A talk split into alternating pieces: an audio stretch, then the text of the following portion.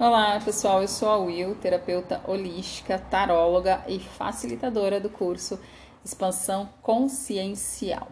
E a gente está aqui conversando um pouquinho.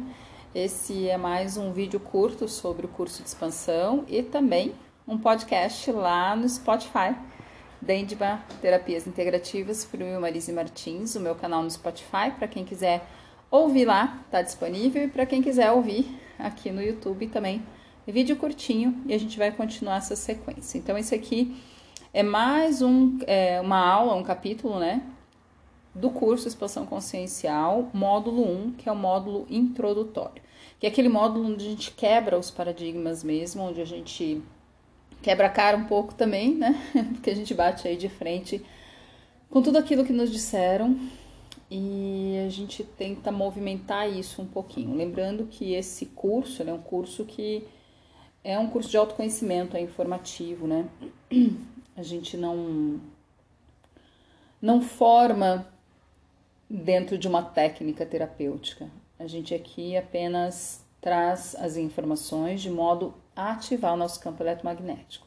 Essas informações elas já vieram um tempo atrás. Vieram de forma canalizada através do processo de canalização. Então, o material está todo prontinho já no Hotmart. E aqui a gente vai conversar rapidamente, tá? Então, esse aqui é um bate-papo sobre aula 2 do módulo 1, um, que é o módulo introdutório, e o tema é karma, reencarnação e vidas passadas. Uh, a gente começa quebrando um pouquinho aí esse processo, dizendo que perguntando, né, para você sobre karma. O que, que é karma para você, né? Então, qual que é a percepção de karma que vem à sua mente? Então, tá lá. Provavelmente é algo que eu carrego há muito tempo em relação a algo, alguém e que preciso resolver. Então, a gente já inicia é, a quebra de paradigmas, eliminando o karma da nossa mente. Então, karma não existe mais. Então, a informação que vem aí é que a gente já passou essas eras energéticas do karma. O que existe é uma vibração que chega, uma ressonância vibratória através da nossa própria ancestralidade, através do processo da roda encarnacional.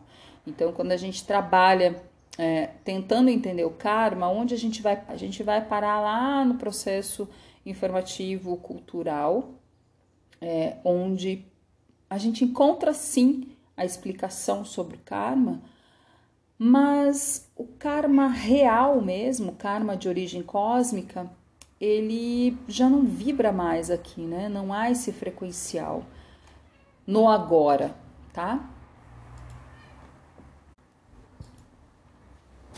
Então, quando a gente trabalha é, no autoconhecimento, entendendo que essa vibração do karma real já não está vibrando mais, a gente consegue liberar muitas coisas. Porque quando a gente entende, né, que a gente tem um karma, é, a gente entende que esse karma não é necessariamente uma situação, né? Sempre é com alguém. Sempre é algo para resolver com alguém. Então, e esse alguém é sempre alguém próximo, né?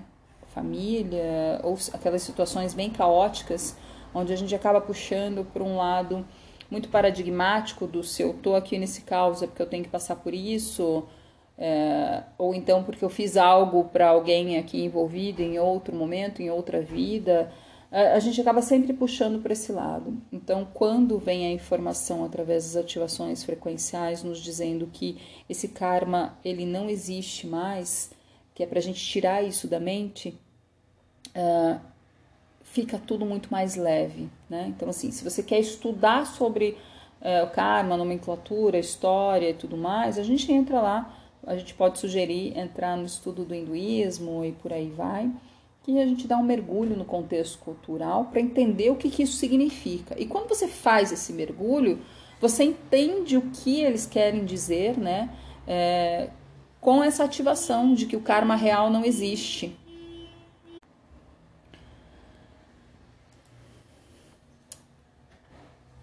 Basicamente, o karma de origem cósmica que é aquele do campo eletromagnético, ele já não está vibrando mais nesse momento aqui para a gente, não. O que a gente fortalece de fato é reverberação. Então, a, a sugestão é que a gente procure tirar o peso, né? Da, o peso força dessa palavra karma e que a gente evite declarar o karma, decretar o karma, tirar realmente essa força, tá? Olha lá, vocês não precisam resolver nada com outras pessoas, precisam resolver com seus próprios campos eletromagnéticos, eliminando fragmentos de memória que ali possam estar, eliminando assim o holograma do karma para evitar cair novamente no processo da roda de Sansara. E isso requer autoconhecimento, busca contínua pela informação, informação que faça sentido, tá bom? Quando a gente entra aqui no processo da reencarnação, a gente está entrando na roda de Sansara. Então, se você nunca ouviu falar em roda de Sansara, é, sugiro que busque um pouquinho mais profundamente sobre isso e até, claro, no, no estudo completo de expansão a gente fala bastante sobre a roda de Sansara, tá? É, o problema maior da roda de Sansara são as questões emocionais, né? Então vamos pensar aí que a gente tem um, uma programação, que a gente tem um, um roteiro a seguir em relação a nosso, aos nossos processos encarnacionais na Terra. Então uh, isso fica muito mais claro mais para frente quando a gente entra a fundo no estudo de projetos genéticos. Mas existe um objetivo, né, para estarmos aqui e a gente tem lá o nosso nosso roteiro quando a gente encarna no planeta Terra, a gente está sujeito a todo esse projeto do nosso planeta. E todo aquele roteiro feito com muita antecipação, com muito estudo e de forma muito sutil, ele se perde na densidade do planeta Terra. E o que toma conta são os nossos processos emocionais, são, é o nosso sentir, né? É a nossa percepção dentro de um contexto de núcleo onde a gente se encontra. Então, quando isso se densifica dessa maneira, o sutil se perde. Quando o sutil se perde, o que, que acontece? É a nuvem, é o véu, é o esquecimento do que, que a gente veio fazer aqui, afinal. E a gente acaba se movimentando nos processos emocionais. Quando a gente faz isso, é, a gente entra no que chamamos de roda de Sansara, porque a cada ciclo encarnacional a gente retorna e a gente volta para cá tentando fazer, tentando cumprir aquele roteiro. E a gente não consegue, não consegue, mas hoje, neste momento, neste momento que estamos na Terra, é, esse ciclo ele tende a reduzir, porque de tanto quebrar a cara na roda de Sansara, muitos de nós, nesse processo de autoconhecimento ou despertar espiritual, como a gente costuma dizer, muitos já estamos é, cansados né, desse processo. Então, eu diria que a maioria de nós já está aí querendo sair de fato dessa roda, é, evitar esse vai e vem e de fato resolver é, tudo que a gente precisa resolver aqui, encerrar alguns ciclos, cortar fluxos de ancestralidade que não precisamos carregar. E, e, isso só acontece a partir do processo aí do autoconhecimento e desse grande despertar, tá? É, as nossas emoções, os, os, nossos processos emocionais são a chave para que isso é, aconteça, para que isso se desenvolva. Então, quando a gente movimenta essa questão, a gente consegue lidar melhor com o agora, lidar melhor com essa questão de encerrar ciclos, né? E quando a gente entra rapidamente ali em vidas passadas, a única coisa que eu diria para vocês aqui, que dentro do curso de expansão a gente dá mergulhos mais profundos em todos esses temas, claro.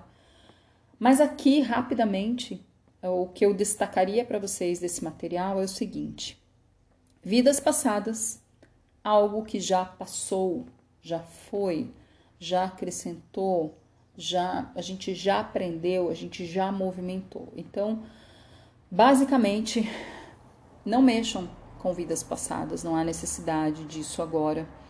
Em algum momento aí teve sim o seu a sua função, o seu auxílio, mas hoje, nesse momento agora, com tantos caminhos para que a gente encontre essas respostas com tantos caminhos, com tantos canais, com, tant, com tantas informações que nos auxiliam nesse processo de despertar, mexer em vidas passadas é algo que realmente só vai trazer o mais do mesmo, dependendo do nível consciencial que a gente tiver, né? Dentro de um contexto terapêutico, pode auxiliar ou pode atrapalhar muito. Então, muito cuidado em acessar informações de vidas passadas, tá? Uh, e para a gente fechar aqui rapidamente essa conversa, neste, neste capítulo, né, nesta aula, a gente termina sempre falando sobre o ego, tá?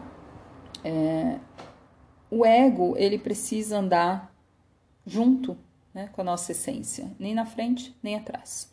Anda na mesma linha, numa conversa muito amigável, ego e essência, tá? Então é importante que a gente tire a vilania do ego.